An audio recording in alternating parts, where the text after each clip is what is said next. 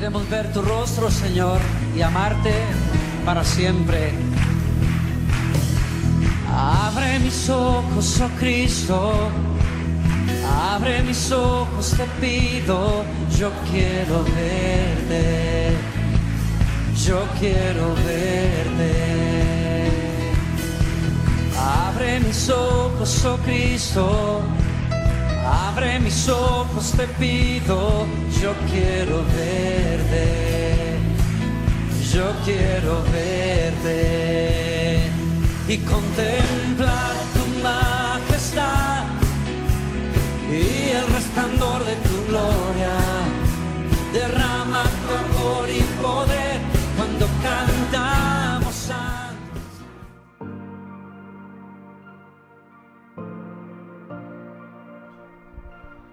Qué rico estar nuevamente con ustedes aquí en el plan de la lectura bíblica en 365 días del año. Entonces hoy tenemos la sección número 12, el día número 12, con el Salmo 8 como oración inicial. En el Antiguo Testamento tenemos a Génesis 24 y en el Nuevo Testamento tenemos a Mateo 13 del 1 al 23. Es un tiempo muy hermoso que queremos apartar para ti, unos 30 minutos, 25, 30 minutos. Así que vamos a leer un poco acerca del Salmo 8, que es un salmo eh, de una solemne meditación sobre la gloria y la grandeza de Dios. Empieza y termina con el mismo reconocimiento de la excelencia trascendente del nombre de Dios para probar la gloria de Dios. El salmista aquí cita entonces el ejemplo de su bondad con el hombre pues la gloria de Dios es su bondad majestuosa. Dios debe ser glorificado por darnos a conocer su persona y su gran nombre, por hacer uso de los más débiles hijos de los hombres para que le sirvan en sus designios, por hacer que hasta los cuerpos celestes estén al servicio del hombre, por hacer al hombre señor de las criaturas del mundo terrestre y ponerle así un nivel ligeramente inferior al de los ángeles. Este salmo se aplica en el Nuevo Testamento a Cristo y a la obra de la redención que llevó a cabo. El honor de los niños pequeños que le tributan y el honor que Él otorga a los hijos de los hombres, tanto en su humillación, cuando fue hecho un poco menor que los ángeles, como en su exaltación al ser coronado de gloria y honor. Escuchemos entonces el Salmo 8, que es bellísimo. Oh Señor, Señor nuestro, tu majestuoso nombre llena la tierra. Tu gloria es más alta que los cielos. A los niños y a los bebés les has enseñado a hablar de tu fuerza. Así silencias a tus enemigos y a todos los que se te oponen. Cuando miro el cielo de noche y veo la obra de tus dedos, la luna y las estrellas que pusiste en su lugar, me pregunto, ¿qué son los simples mortales para que pienses en ellos? Los seres humanos para que de ellos te ocupes. Sin embargo, los hiciste un poco menor que Dios y los coronaste de gloria y honor los pusiste a cargo de todo lo que creaste y sometiste todas las cosas bajo su autoridad. Los rebaños y las manadas y todos los animales salvajes, las aves del cielo, los peces del mar y todo lo que nada por las corrientes oceánicas. Oh Señor, Señor nuestro, tu majestuoso nombre llena la tierra. Así es, tu majestuoso nombre llena la tierra. Te invito entonces a que vamos a Génesis capítulo 24. Aquí vemos entonces eh, matrimonios y funerales que son las bases cambiantes de todas las familias al par que constituyen las noticias más corrientes entre los habitantes de las aldeas. En el capítulo anterior veíamos cómo Abraham sepultaba a su mujer. En este presente capítulo vemos entonces cómo los cómo va casando él a su hijo, la palabra que Dios nos refiere con todo detalle, hasta las circunstancias más minuciosas y concernientes a esta familia, mientras que la historia de los, reinos del mundo eh, y de las sazones existentes, con sus dinastías y sus revoluciones, quedan aquí atrás sepultadas en lo más profundo del silencio. Vamos a escuchar entonces cómo es este matrimonio del hijo de Abraham. Génesis capítulo 24. Escuchemos. Abraham ya era un hombre muy anciano y el Señor lo había bendecido en todo. Cierto día, Abraham le dijo a su siervo más antiguo, el hombre que estaba a cargo de su casa, Haz un juramento poniendo tu mano debajo de mi muslo. Jura por el Señor, Dios del cielo y de la tierra, que no dejarás que mi hijo se case con una de esas mujeres cananeas.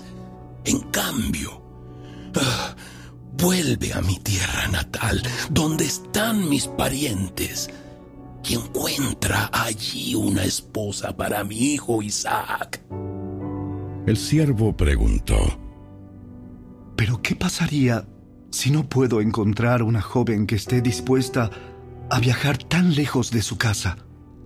¿Debería entonces llevar allí a Isaac para que viva entre sus parientes en la tierra de donde usted proviene? No.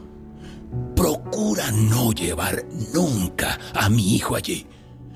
Pues el Señor Dios del cielo, quien me sacó de la casa de mi padre y de mi tierra natal, prometió solemnemente dar esta tierra a mis descendientes. Él enviará a su ángel delante de ti y se encargará de que encuentres allí una esposa para mi hijo. Si ella no está dispuesta a regresar contigo, entonces quedarás libre de este juramento que haces conmigo. Pero bajo ninguna circunstancia llevarás a mi hijo allí. Entonces el siervo hizo un juramento poniendo su mano debajo del muslo de su señor Abraham y juró seguir sus instrucciones. Después tomó diez de los camellos de Abraham y los cargó con toda clase de regalos valiosos de parte de su señor y viajó hasta la lejana tierra de Aram Naharaim. Una vez allí, se dirigió a la ciudad donde se había establecido Nacor, hermano de Abraham. Hizo que los camellos se arrodillaran junto a un pozo justo a las afueras de la ciudad. Era la caída de la tarde y las mujeres salían a sacar agua. Oh Señor, Dios de mi amo Abraham, te ruego que hoy me des éxito y muestres amor inagotable a mi amo Abraham. Aquí me encuentro, junto a este manantial, y las jóvenes de la ciudad vienen a sacar agua. Mi petición es la siguiente. Yo le diré a una de ellas, por favor, deme de beber de su cántaro. Si ella dice, Sí, beba usted, y también daré de beber a sus camellos. Que sea ella la que has elegido como esposa para Isaac. De esa forma sabré que has mostrado amor inagotable a mi amo. Entonces, antes de terminar su oración, vio a una joven llamada Rebeca que salía con su cántaro al hombro. Ella era hija de Betuel, quien era hijo de Nacor hermano de Abraham y de Milca, su esposa. Rebeca era muy hermosa y tenía edad suficiente para estar casada, pero aún era virgen. Ella descendió hasta el manantial, llenó su cántaro y volvió a subir. Entonces el siervo corrió hasta alcanzarla y le dijo, Por favor, deme de beber un poco de agua de su cántaro. Sí, mi señor, beba. Enseguida bajó su cántaro del hombro y le dio de beber. Después de darle de beber, dijo, También sacaré agua para sus camellos y les daré de beber hasta que se sacien. Así que de inmediato vació su cántaro en el bebedero y volvió corriendo al pozo a sacar agua para todos los camellos. El siervo la observaba en silencio, mientras se preguntaba si el Señor le había dado éxito en la misión. Cuando los camellos terminaron de beber, sacó un anillo de oro para la nariz de la muchacha y dos pulseras grandes de oro para sus muñecas. ¿De quién es hija usted? Y dígame, por favor, ¿tendría su padre algún lugar para hospedarnos esta noche? Soy hija de Betuel y mis abuelos son Nacor y Milca. Sí, tenemos más que suficiente paja y alimento para los camellos. Y también tenemos lugar para huéspedes. El hombre se inclinó hasta el suelo y adoró al Señor. Alabado sea el Señor, Dios de mi amo Abraham. El Señor ha mostrado amor inagotable y fidelidad a mi amo, porque me ha guiado directamente a los parientes de mi Señor. La joven corrió a su casa para contarle a su familia todo lo que había ocurrido. Rebeca tenía un hermano llamado Labán, el cual salió corriendo al manantial para encontrarse con el hombre. Había visto el anillo en la nariz de su hermana y las pulseras en sus muñecas, y había oído a Rebeca contar lo que el hombre le había dicho. Así que corrió hasta llegar al manantial donde el hombre aún estaba parado al lado de sus camellos. Entonces Labán le dijo, Ven y quédate con nosotros, hombre bendecido por el Señor. ¿Por qué estás aquí, fuera de la ciudad, cuando yo tengo un cuarto preparado para ti y un lugar para los camellos? Entonces el hombre fue con Labán a su casa, y Labán descargó los camellos, y para que se tendieran les proveyó paja, los alimentó, y también trajo agua para que el hombre y los camelleros se lavaran los pies. Luego sirvieron la comida, pero el siervo de Abraham dijo, No quiero comer hasta que les haya dicho la razón por la que vine. Respondió Labán, Muy bien, dinos. Yo soy siervo de Abraham, y el Señor ha bendecido mucho a mi amo, y él se ha enriquecido. El Señor le ha dado rebaños de ovejas y cabras, manadas de ganado, una fortuna en plata y en oro, y muchos siervos y siervas, camellos y burros. Cuando Sara, la esposa de mi amo, era ya muy anciana, le dio un hijo a mi amo, y mi amo le ha dado a él todo lo que posee. Mi amo me hizo jurar y me dijo, no dejes que mi hijo se case con una de esas mujeres cananeas. En cambio, vuelve a la casa de mi padre, a mis parientes, y encuentra allí una esposa para mi hijo. Pero yo le dije a mi amo, ¿y si no encuentro una joven que esté dispuesta a regresar conmigo? Y él contestó, el Señor, en cuya presencia he vivido, enviará a su ángel contigo y hará que tu misión tenga éxito. Es verdad, debes encontrar una esposa para mi hijo entre mis parientes, en la familia de mi padre. Entonces habrás cumplido tu obligación. Pero si vas a mis parientes y ellos se niegan a dejarla ir contigo, quedarás libre de mi juramento. Así que cuando llegué al manantial, hice esta oración. Oh Señor, Dios de mi amo Abraham, te ruego que me des éxito en esta misión. Mira, aquí estoy, parado junto a este manantial, y esta es mi petición. Cuando venga una joven a sacar agua, yo le diré, por favor, deme de beber un poco de agua de su cántaro. Si ella dice, sí, beba usted, y también sacaré agua para sus camellos, que sea ella la que has elegido para ser la esposa del hijo de mi amo. Antes de terminar de orar en mi corazón, vi a Rebeca saliendo con un cántaro de agua al hombro. Ella descendió hasta el manantial y sacó agua. Entonces yo le dije, por favor, deme de beber.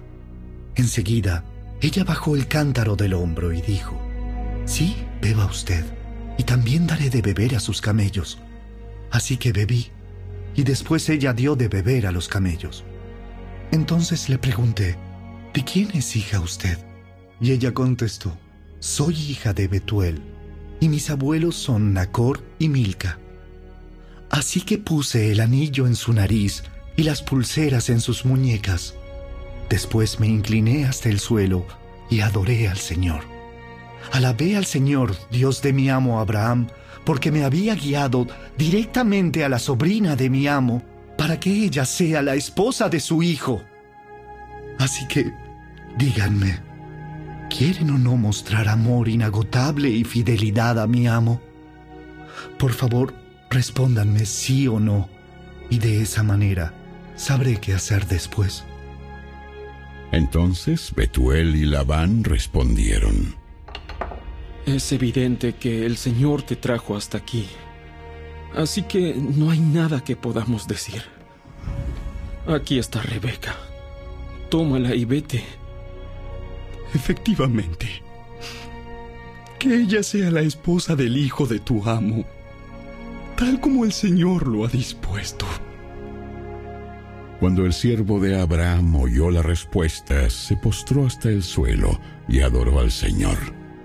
Después sacó joyas de plata y de oro y vestidos y se los dio a Rebeca.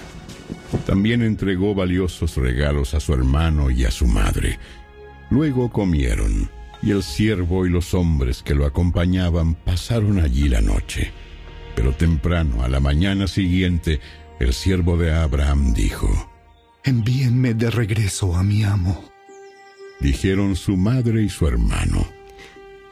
Queremos que Rebeca se quede con nosotros al menos diez días. Y luego... Y luego podrá, irse. Pero él dijo, No me retrasen. El Señor hizo que mi misión tuviera éxito. Ahora envíenme para que pueda regresar a la casa de mi amo.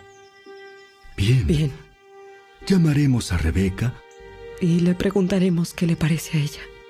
Entonces llamaron a Rebeca y le preguntaron, ¿Estás dispuesta? ¿Estás dispuesta a irte, con este hombre?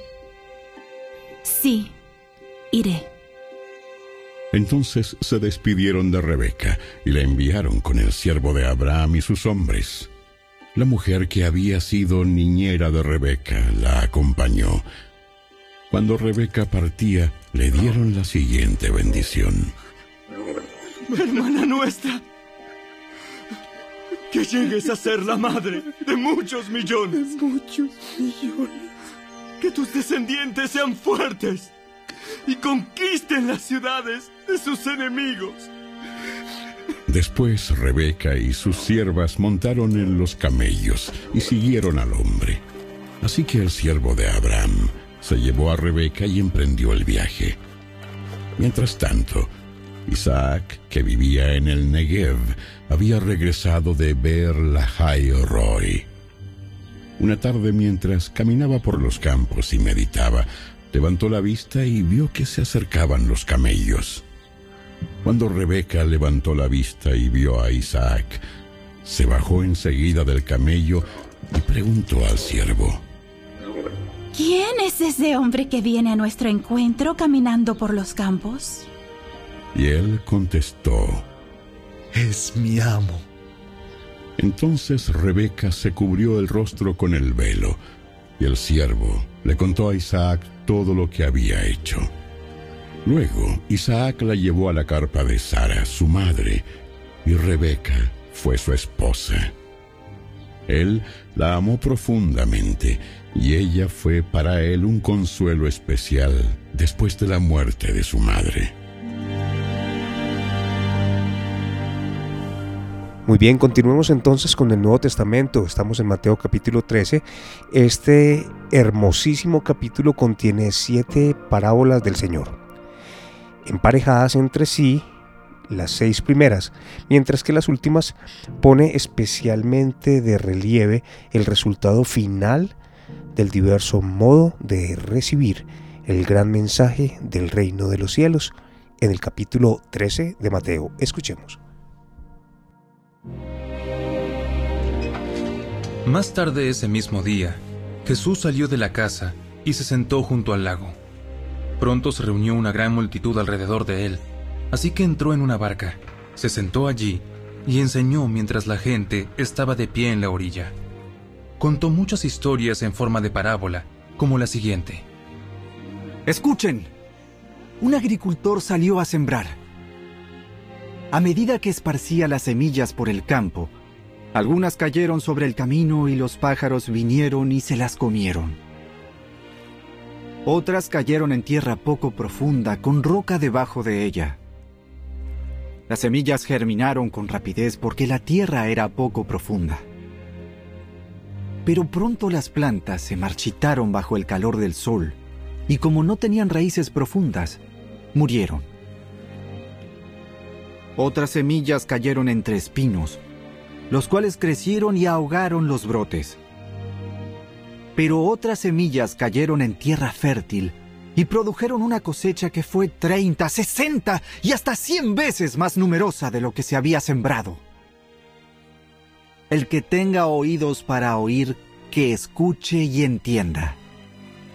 Sus discípulos vinieron y le preguntaron, ¿Por qué usas parábolas cuando hablas con la gente? A ustedes se les permite entender los secretos del reino del cielo, pero a otros no. A los que escuchan mis enseñanzas se les dará más comprensión y tendrán conocimiento en abundancia. Pero a los que no escuchan se les quitará aún lo poco que entiendan. Por eso uso estas parábolas, pues ellos miran, pero en realidad no ven. Oyen, pero en realidad no escuchan ni entienden. De esa forma se cumple la profecía de Isaías que dice, cuando ustedes oigan lo que digo, no entenderán. Cuando vean lo que hago, no comprenderán. Pues el corazón de este pueblo está endurecido, y sus oídos no pueden oír, y han cerrado los ojos, así que sus ojos no pueden ver, y sus oídos no pueden oír, y su corazón no puede entender, y no pueden volver a mí para que yo los sane. Pero benditos son los ojos de ustedes, porque ven, y sus oídos, porque oyen. Les digo la verdad, muchos profetas y muchas personas justas anhelaron ver lo que ustedes ven, pero no lo vieron, y anhelaron oír lo que ustedes oyen, pero no lo oyeron. Escuchen ahora la explicación de la parábola acerca del agricultor que salió a sembrar. Las semillas que cayeron en el camino representan a los que oyen el mensaje del reino y no lo entienden. Entonces viene el maligno y arrebata la semilla que fue sembrada en el corazón. Las semillas sobre la tierra rocosa representan a los que oyen el mensaje y de inmediato lo reciben con alegría. Pero como no tienen raíces profundas, no duran mucho. En cuanto tienen problemas o son perseguidos por creer la palabra de Dios, caen. Las semillas que cayeron entre los espinos representan a los que oyen la palabra de Dios, pero muy pronto el mensaje queda desplazado por las preocupaciones de esta vida y el atractivo de la riqueza, así que no se produce ningún fruto. Las semillas que cayeron en la buena tierra representan a los que de verdad oyen y entienden la palabra de Dios. Y producen una cosecha 30, 60 y hasta 100 veces más numerosa de lo que se había sembrado.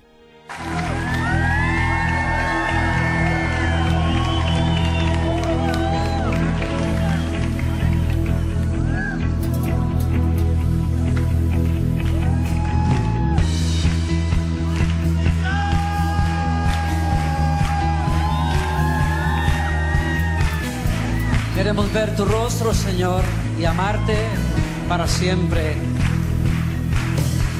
Abre mis ojos, oh Cristo. Abre mis ojos, te pido. Yo quiero verte. Yo quiero verte.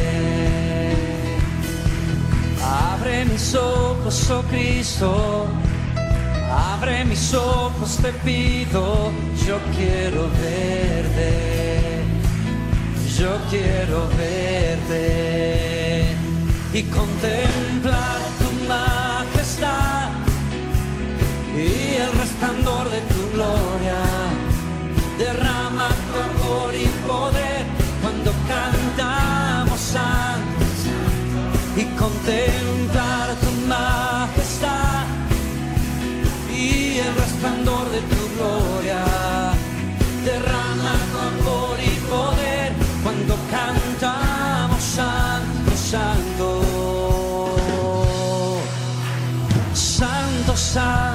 santo, santo. Santo, santo,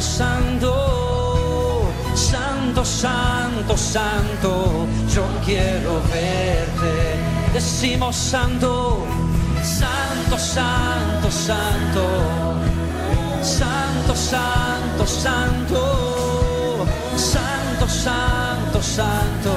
Yo quiero verte. Abre mis ojos, abre mis ojos, oh Cristo. Abre mis ojos, te pido. Yo quiero verte, yo quiero verte. Abre mis ojos, abre mis ojos, oh Cristo. Abre mis ojos, te pido. Yo quiero verte.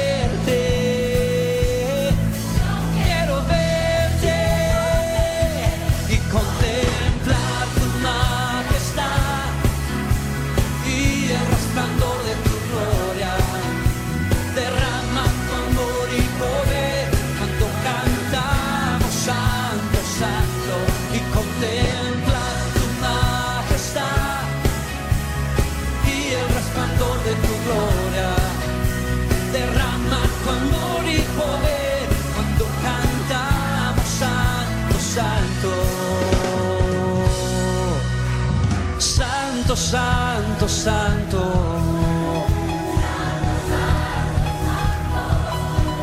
Santo, santo, santo.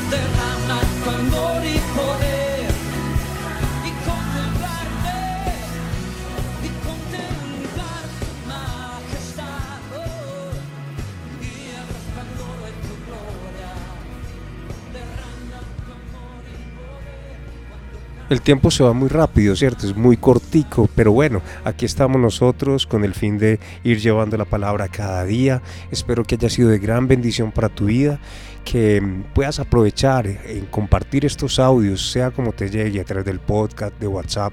Bueno, en fin, tú puedes llevar la palabra del Señor, ese puede ser tu ministerio, eh, alcanzar a los perdidos, alcanzar a tu familia, alcanzar a tus vecinos, alcanzar a tus amigos y aún a tus enemigos, con el fin de que el mundo sea transformado por el Evangelio. Que el Señor Jesús te bendiga, que Dios te guarde, que haga resplandecer su rostro sobre ti, que tenga de ti misericordia y sobre todo mucha paz. Que el Señor te sane si estás enfermo, que el Señor te levante si estás triste o decaído. Para eso es la palabra, para darnos las herramientas. Es la cruz, el sacrificio en la cruz, la que hace que nosotros seamos transformados y cambiados. Dios te bendiga mucho, mucho, mucho. Recuerda, a través de tu bendición radio nos puedes encontrar. Dios te guarde, Dios te guarde mucho. Les habló Mauricio Uribe. Que tengas un feliz resto de día. Chao, chao.